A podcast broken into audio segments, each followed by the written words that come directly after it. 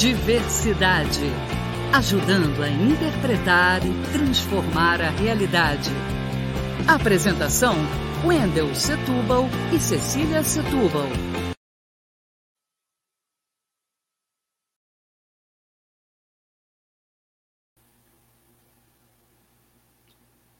Olá, estou aqui com o meu entrevistado de hoje, Marcelo Saraiva, da direção executiva do PSOL São Gonçalo. Marcelo foi militante por muitos anos de uma corrente do PT, a articulação de esquerda, e há mais ou menos dois anos está no PSOL. A gente vai bater um papo sobre a conjuntura local e nacional. Um dos problemas nacionais mais importantes é a violência. A burguesia no Brasil ela é invisível. Ela anda de jatinho, helicóptero, carros recheados de segurança e se torna invisível. A classe média é vítima dos, dos assaltos e da propaganda ideológica da direita que culpa a esquerda por defender direitos humanos. Os pobres, fora das suas comunidades, também têm medo de, de ser assaltados. Dentro das suas comunidades, vivem sobre o domínio do tráfico, ou, às vezes, pior, às vezes, é, da milícia, que cobra taxas. Há dois dias, houve o, há três dias, houve o caso do, da morte de um PM no complexo do Salgueiro, aqui em São Gonçalo, e, como retaliação, oito mortos. Saraiva, como é que você analisa essa situação e a, que tipo de perspectiva a gente pode ter de resistir a, a esse avanço da violência da PM em São, São Gonçalo? Boa tarde. É, boa tarde. Boa tarde, Wendel. Primeiro agradecer aí o convite para estar aí no programa Diversidade. É, o, na verdade, esse quadro não é novo, né? Na verdade, se a gente for buscar na, na história do Brasil, inclusive no surgimento né, da, da Guarda Nacional, né, que depois vai é, ser sucedida pela Polícia Militarizada, ela vai surgir da necessidade de proteger os brancos dos escravos, dos ex-escravos, né? que foram empurrados para as periferias, para os morros. Né? Tem um episódio aí do Bota Abaixo de Pereira Passos, que vai retirar negros e pobres da região central do Rio de Janeiro e empurrá-los para o Morro da Providência, a primeira favela do Brasil.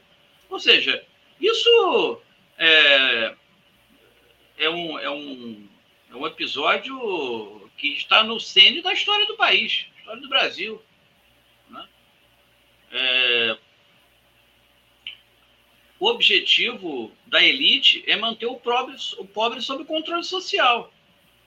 Tá? Nessas, nesses espaços periféricos, é, o Estado só vai com caveirão, só vai com a violência. Ele não vai com cultura, não vai com educação, não vai com transporte de qualidade, não vai com saúde. Então, uh, e nós vivemos uma conjuntura no Brasil, né, é, fascista, né, comandada pelo Planalto Central, né, pelo bolsonarismo, pelo próprio Bolsonaro, que cita a violência o tempo todo. Né? Então, a gente precisa é, realmente é, resolver essas questões sociais, as questões das diferenças sociais. Você tem um país com, com 15 milhões de desempregados, você tem 6 milhões de pessoas que do desalento, ou seja, até desistiram de procurar o um emprego porque não tem mais. Né? Então, é um, um quadro é, é, social e econômico desesperador. Né? é, o que a economia, que já era estava muito mal, né, piorou com o episódio da pandemia, pandemia essa que uh, o Bolsonaro uh, apelidou de gripezinha e que matou mais de 600 mil pessoas. E que deixou, inclusive, que, que aqueles que não morreram, deixou com sequela. Tem um amigo, um amigo pessoal que ficou com sequela, ficou com a saúde mental debilitada, por exemplo. Está impedido de trabalhar. Então, ou seja, nós temos um quadro, é, um quadro é, social, político, econômico muito grave, né? Então abre um espaço ainda maior para esse, para a chacina, para a violência, né? Para a eliminação do, do pobre, do preto, né? É, a conjuntura política, econômica e social, né? ela abre espaço para esse tipo de coisa que aconteceu no Salgueiro. Né? Nós não temos uma política que proteja o, o policial, que é um trabalhador. Né?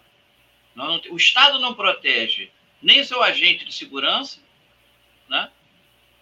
e não protege a sociedade. Ou seja, tanto a, a, a, o policial como o, o morador de periferia pobre, eles são vítimas do Estado. Claro que não é igual, né? Porque o, o, a, o policial militar é um trabalhador armado. Né?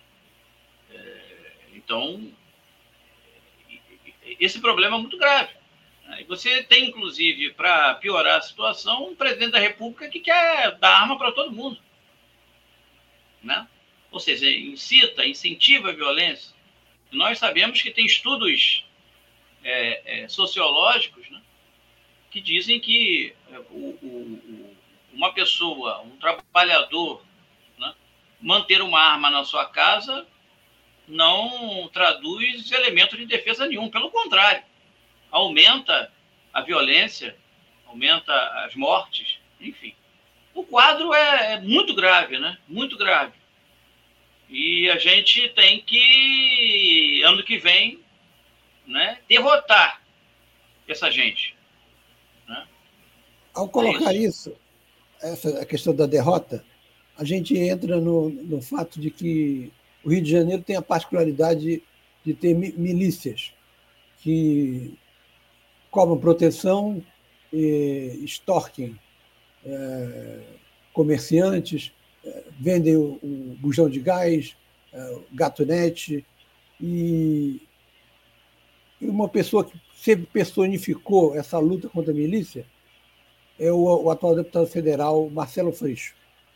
O Freixo rompeu com o PSOL e foi para o PSB. É, em tese, ainda é o, o, candidato mais forte da esquerda, é, que, que, tem ainda o, o ex-prefeito de Niterói, Rodrigo Neves, que se diz de esquerda, né, que está no PDT. É, na questão estadual, a gente tem que derrotar também Cláudio Castro, você acha que as sequelas deixadas pela saída do, do Freixo com o, o, o PSOL podem levar o PSOL a, a querer lançar candidatura própria? Ou isso é, seria superado por, por um apoio ao, ao, Marcelo Freixo, independentemente da, do tipo de articulação que ele estaria fazendo, que alguns qualificam como similar à, à de Lula, procurando gato e cachorro? É, assim, o, o Freixo é um, é um quadro, grande quadro político, é meu amigo pessoal há mais de 20 anos. Já trabalhamos juntos há muitos anos atrás, né, bem próximos. Né? É, mas eu acho que ele cometeu um erro político brutal. Né? É, e poderá pagar um preço por isso. Porque quando ele sai do. Ele, por que, que ele saiu do pessoal? Ele saiu do pessoal porque ele, na, na formulação dele, ele precisava fazer um movimento mais ao centro, né? fazer alianças mais amplas do que uh, as costumeiras do pessoal, mais à esquerda. Né? mais, mais fora do, do, do aspecto da, da, esquerda. E a gente vê que a realidade impõe o contrário, né? Porque o, o chamado centro para a direita já está completamente ocupado. Completamente ocupado. O que está desocupado é o espaço à esquerda. Olha como é que é. Olha, a direita está é, dividida, né? A direita está é, tá dividida. Olha como é que é a vida. Olha como é que é a vida. Ele, o Freixo faz um movimento para lá e deixa o lado de cá vazio. E abre um espaço até para o pessoal lançar candidato. Eu sou daqueles que acha que temos que aguardar até o ano que vem né, para decidir o que fazer. Né? Fui convencido no debate interno do pessoal disso. Né? Estou convencido disso. Né? É, até porque vai ter muita coisa para rolar abaixo dessa ponte. Né? A, a, movimentação que o Freixo faz, fe, é, fez ao sair do pessoal, né? tentando ampliar um pouco né? o arco de aliança, de repente se, se sair um pouco daquela pecha do, do, do, do, candidato da esquerda, do PSOL, né? se movimentar mais para o centro, né? É, é, esse espaço foi ocupado. Né? Esse espaço já foi ocupado. Assim, o, o Freixo está com muito pouca margem de manobra para fazer a movimentação que ele quer. Porque, veja bem, você tem é, o próprio Rodrigo Neves, que já se movimenta assim há muitos anos, não é de agora. Né? E você tem o próprio Eduardo Paes. O Eduardo Paes ele está com uma agenda de candidato. Né? Ele lançou, é, foi para o PSD, lançou o presidente da OAB, Felipe Santa Cruz, mas ele está com uma agenda frenética. Quem acompanha pelas redes, pelo noticiário, o Eduardo Paz, ele parece que está em campanha ainda. Né? Vai tudo quanto é inauguração, vai tudo quanto é lugar, entendeu? É, é, é menos a Portela, né? Porque eu sou portelense, uhum frequenta a quadra da Portela e já viu o Eduardo lá muitas vezes. Ele é portelense como eu. Acho que é a única coisa que a gente tem em comum. Né? Agora, ele vai para tudo quanto é lugar, entendeu? Está se movimentando demais. Na minha avaliação, ele é pré-candidato a governador de verdade, para valer. E se você for também avaliar a movimentação do PT eh, aqui no Rio de Janeiro, né?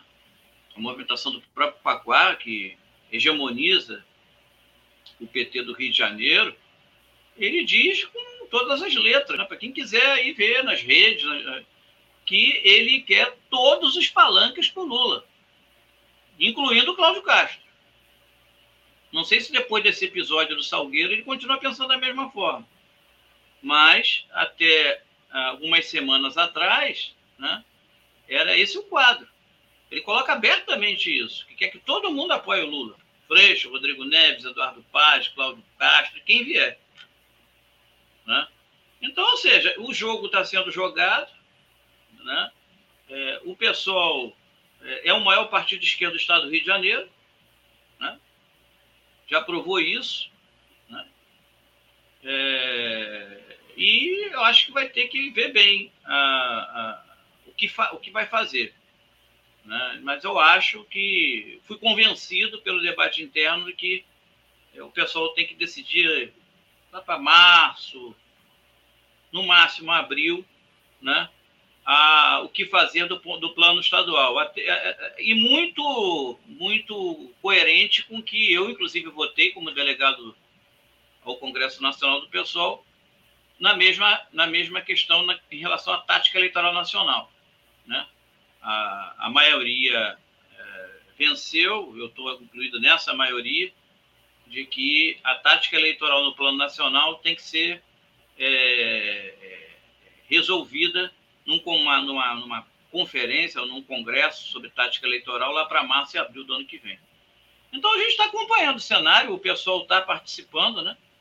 A executiva do pessoal está participando de, de discussões sobre sobre programa de governo com o PCdoB, com o próprio PDT, com o PT, está né? Tá, tá sentando numa mesa de discussão política, eu acho que esse diálogo tem que, ocorrer, né? É, no plano estadual, e no momento, acho que no momento certo, que não, na minha avaliação é lá para março do ano que vem.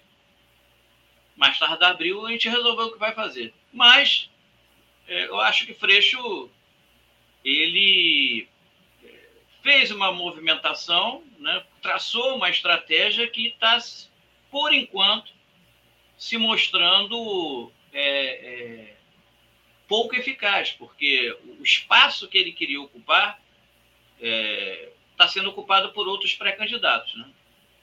Agora, e... no plano nacional, é, você apoia um lançamento de, de, candidatura própria ou apoia Lula?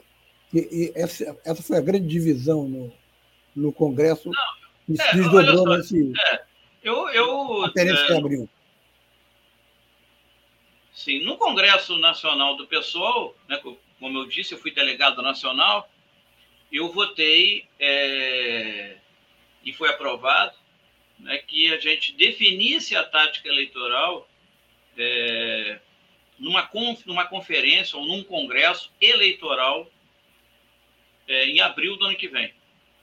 Né? Isso, é, essa, essa, essa proposta foi vencedora, eu votei com essa proposta.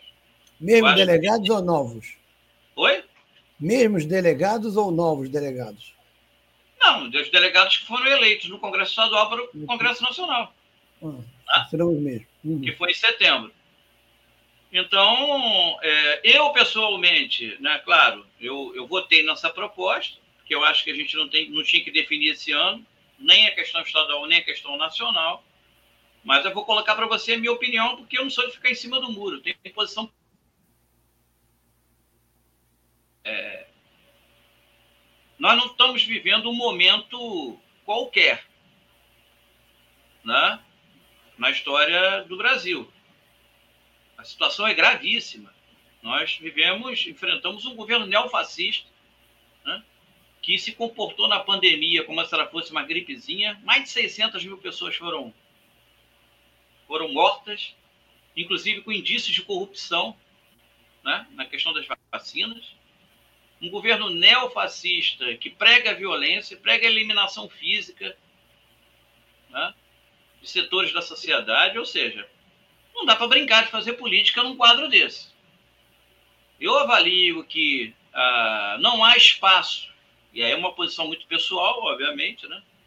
o debate vai, vai se dar, né? mas eu, como dirigente do partido aqui no município, sou secretário-geral, eleito agora no Congresso Municipal, do, do de São Gonçalo.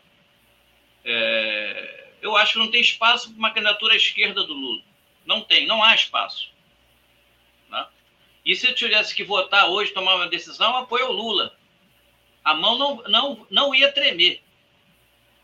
Uhum. Tá? Porque nós não enfrentamos qualquer conjuntura. Né? E a direita está aí se mexendo. Eu acho se você me permite, inclusive, ir um pouco além. Eu acho essa questão de terceira via uma grande bobagem. Não existe terceira via. Existe o cálculo que o capital financeiro faz né, para ver quem poderá derrotar o Lula. Porque, embora né, eles tenham ganho muito dinheiro também durante o governo Lula, eles não têm confiança 100% no Lula. E, e Vou, vou mais longe. O Lula eleito em 2000 e, e, e, tomando posse em 2023, ele não vai encontrar um Brasil que ele encontrou em 2003. O Brasil vai estar numa situação muito pior. Então, ele não tem como governar né, é, conciliando. Ele, ele vai ter que governar pela esquerda. Né? E a entrevista dele ao El País, foi ontem, salvo engano, foi ontem, ele já pincelou isso.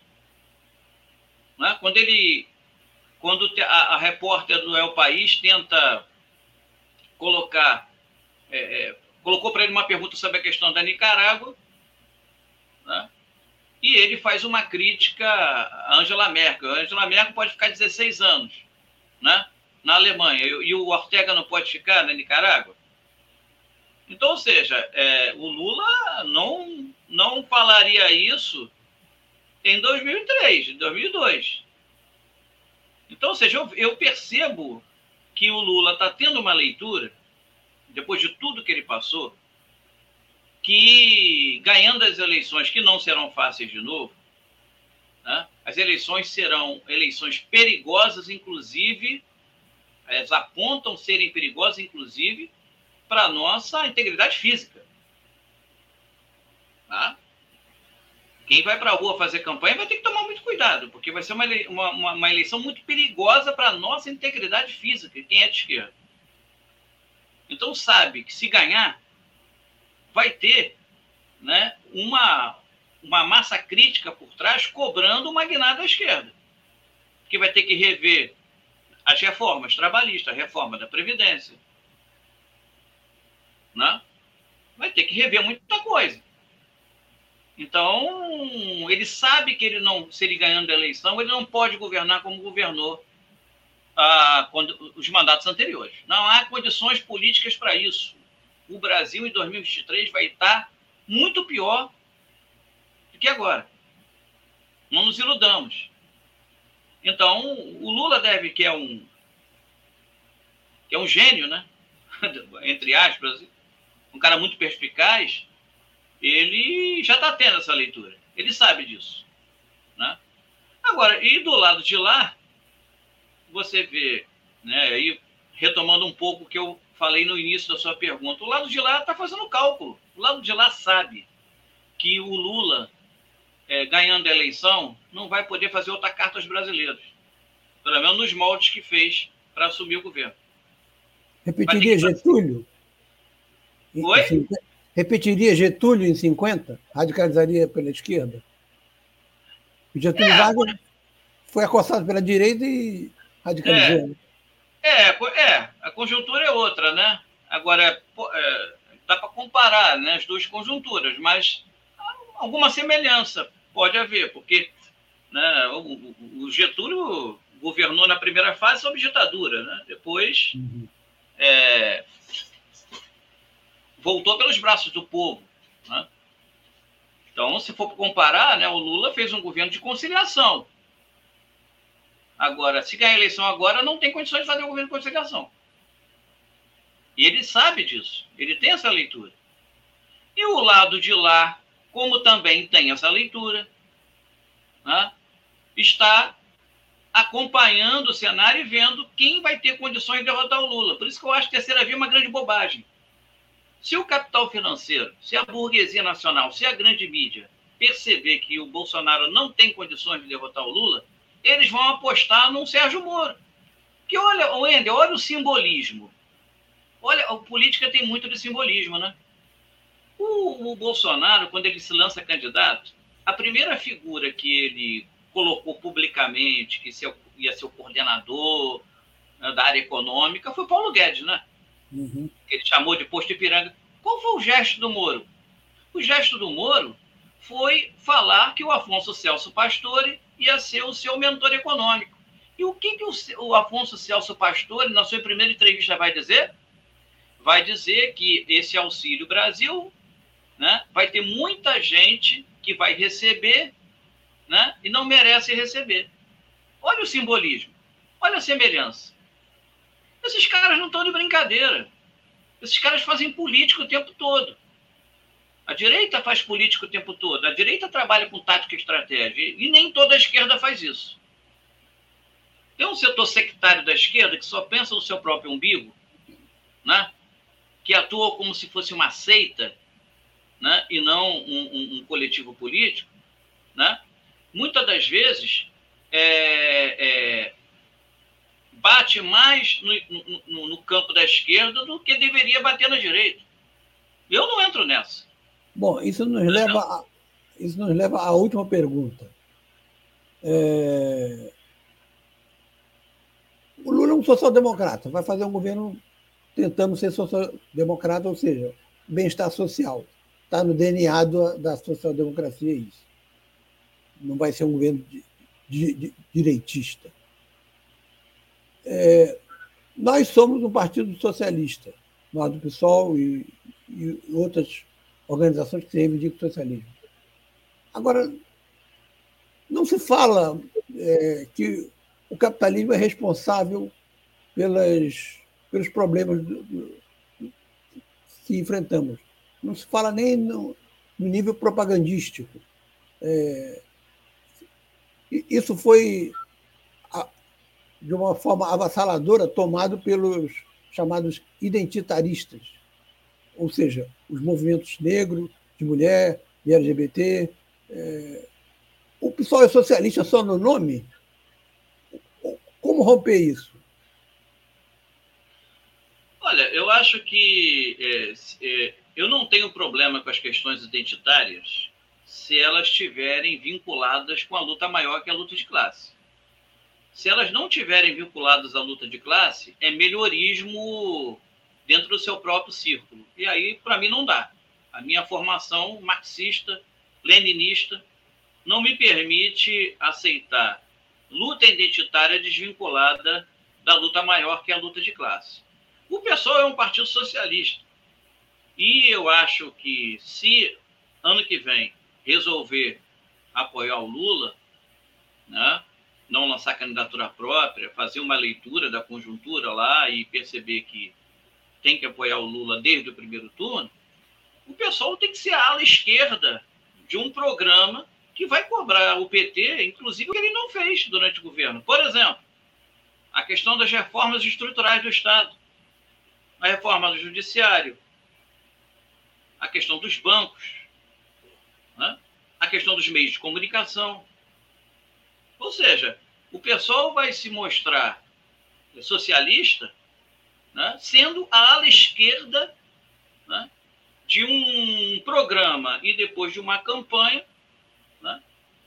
em que governando, ganhando o governo, né? vai cobrar. Né? Eu sou daqueles que acham que o pessoal não tem que entrar no governo Lula, por exemplo. Eu acho que o pessoal, os parlamentares do pessoal, né?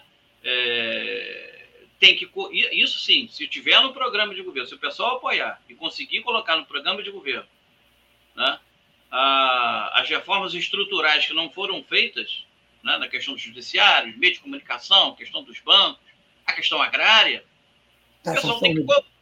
Sim, tá o pessoal tem fortuna, né? Isso, o pessoal vai ter que cobrar pela esquerda.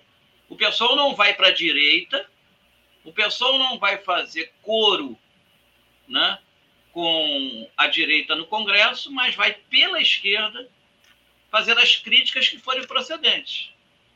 Eu acho que essa é, será, a, caso o pessoal apoie o Lula, né, e consiga colocar a, a, a, seus, as suas posições mais à esquerda no programa, cobrar do Lula as reformas estruturais do Estado que são fundamentais.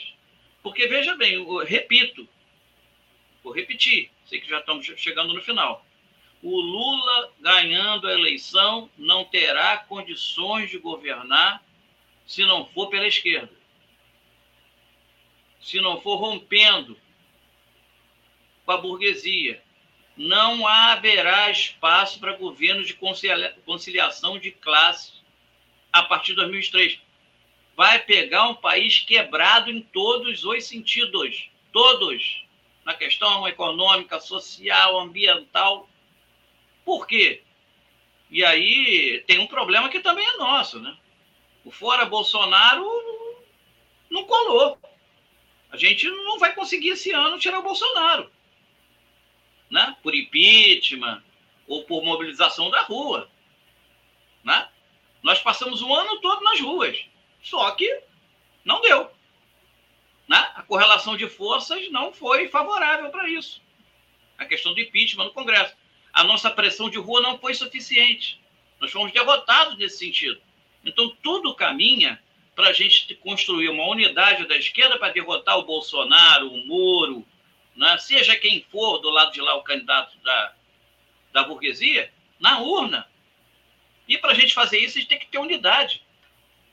Unidade política, programática e fazer o Lula entender né, que ele vai pegar um país totalmente quebrado em todas as esferas e só vai conseguir reverter isso se fizer um governo pela esquerda. Não há espaço para outra coisa. Um plano Marshall via Biden não cooptaria Lula, não? não? Isso é uma, isso é uma bobagem. O Biden não é. Não é isso, isso, a questão do Biden foi, foi posta, foi desmistificada. Foi só discurso. Na questão da. que agora me fugiu agora, né? na questão da, do Afeganistão. Uhum. Né? Foi desmistificado em alguns dias. Nós temos que ter que ter espelho nenhum para fora, temos que enfrentar. Por exemplo, fazer o que o João Goulart fez, tentou fazer. Ué, as reformas estruturais do Estado é uma cópia atualizada das reformas de base, que o Jango não conseguiu fazer, porque a correlação de forças não, não, não, não favorecia, que resultou num golpe. Mas por isso a gente vai deixar de, de, de continuar tentando? Né? A condição internacional continua ruim. Né? As condições internas do Brasil continuam ruins e vão piorar. Vão piorar. A gente tem que construir uma unidade. Essa unidade poderá ser liderada pelo, pelo Lula, unidade do campo da esquerda, mas é preciso fazer o PT e o Lula entender que ganhar a eleição de novo não pode fazer governo de conciliação. Como conciliar se a gente vai pegar um país ainda pior do que está hoje, gente? Uhum. Bom. Então, ou seja, é, é uma coisa que a gente tem que é, é, o tempo todo está debatendo, o tempo todo está analisando a conjuntura, mas é, é, eu, na minha humilde avaliação, né, é, creio que sem unidade nós estamos lascados. Entendeu? É, a tendência, inclusive, é o, o, o Ciro Gomes. O Ciro Gomes está desaparecendo. Ora, quem não viu o Rodrigo Neves indo a São Paulo tirar uma foto com Lula? Não há espaço à esquerda.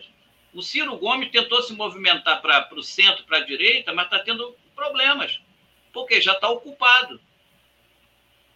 O espaço que o Ciro Gomes queria ocupar para o lado de lá foi ocupado pelo Moro. E poderá ser ocupado pelo Dória se ganhar a prévia do PSDB. O Leite é melhor ainda. Hã? O Eduardo Sim. Leite é, é melhor para a burguesia ainda. Sim, mas a, a, a, todas as informações que a gente tem colocam que o Dória poderá ganhar. Né, então, é, é, é o lado de lá vai ter algumas opções. Né? Como teve o Alckmin em 2018, mas quando viu que o Alckmin não tinha condições de ganhar do Haddad, apostou todas as fichas nesse louco que está aí. Ou não foi isso que ocorreu? E o Ciro Gomes foi para Paris no segundo turno. Então, ou seja, o, o Ciro Gomes é, é, é, tá, tentou ocupar um espaço né, à esquerda, né, depois fez uma guinada à direita, conversando com o DEM, com o Rodrigo Maia, etc. Né? Só que a direita se reorganizou, né? tem mais um nome que é o Moro, e o Ciro ficou sem espaço. O Ciro está sem espaço. Ó, na próxima pesquisa, o Ciro ainda vai cair mais. Porque não tem. Ele quis fazer um zigue-zague, né? que não deu em nada. O espaço da esquerda já está ocupado pelo Lula. Ponto. Resta saber o que, que a direita vai fazer para tentar derrotá-lo. Essa é a equação de momento. Ok. A gente ouviu o Marcelo Saraiva, da direção municipal do PSOL, e eu espero que, pós-conferência de, de abril, ele volte. A gente também pretende chamar uh, outra corrente, se for possível, para tentar aqui realizar um, um, um debate pós-conferência, quando os ânimos já, já deverão estar serenados. Agradeço a presença do, do, do Marcelo e desejo um bom 2022 não vai ser, não vai ser fácil. Quando você se referiu à questão da, da violência física, eu, eu me lembro que no, no, no meado de outubro, o Josemar fez uma atividade ali na, em Alcântara e eu fui. E o pessoal botou uma faixa em cima daquele viaduto. De repente, quando alguém estava discur, discursando, é, chegou um cara, parou o carro e tentou roubar a faixa. O pessoal subiu ele acabou saindo. Isso em outubro de 21. Em outubro de 22 vai ser um jogo muito mais pesado. Nós precisamos é, o, preparar para ele. Se você me permite, só uma observação. assim, O Bolsonaro pode sair, mas o bolsonarismo veio para ficar. A extrema-direita veio para ficar. Né? E, e, então a gente vai ter que ter realmente muito cuidado. Né? É, pode ser um fenômeno passageiro, como foi o integralismo, né? Mas a gente vai ter que tomar cuidado, porque os caras não são de brincadeira. Um homem que faz um governo tão ruim e em três anos continua com 25% da população achando que o é. governo é bom e ótimo, não é um, não é um cara é um... a ser desprezado. É, isso é um problema para nós, porque nós que somos de um movimento social, né? essa turma também vai disputar as ruas com a gente. Então, eles vieram para ficar durante um bom tempo. Né? Mas, enfim, isso aí é um. Acho que é uma outra conversa, né? para abril. Isso. Mas valeu, Wendel. Muito obrigado. Agradeço muito. Agradeço aí o, o, convite, né? Do programa Diversidade, aí liderado por você, para Cecília, Antônio Figueiredo. Essa web rádio Censura Livre é um marco na história de São Gonçalo, sobretudo porque não traz só livre no nome, né? Traz livre na sua prática cotidiana de comunicação, né? e vocês estão de parabéns. E estou à disposição aí quando você precisar. Okay. Um abraço. Muito obrigado. Até a próxima. Até a próxima.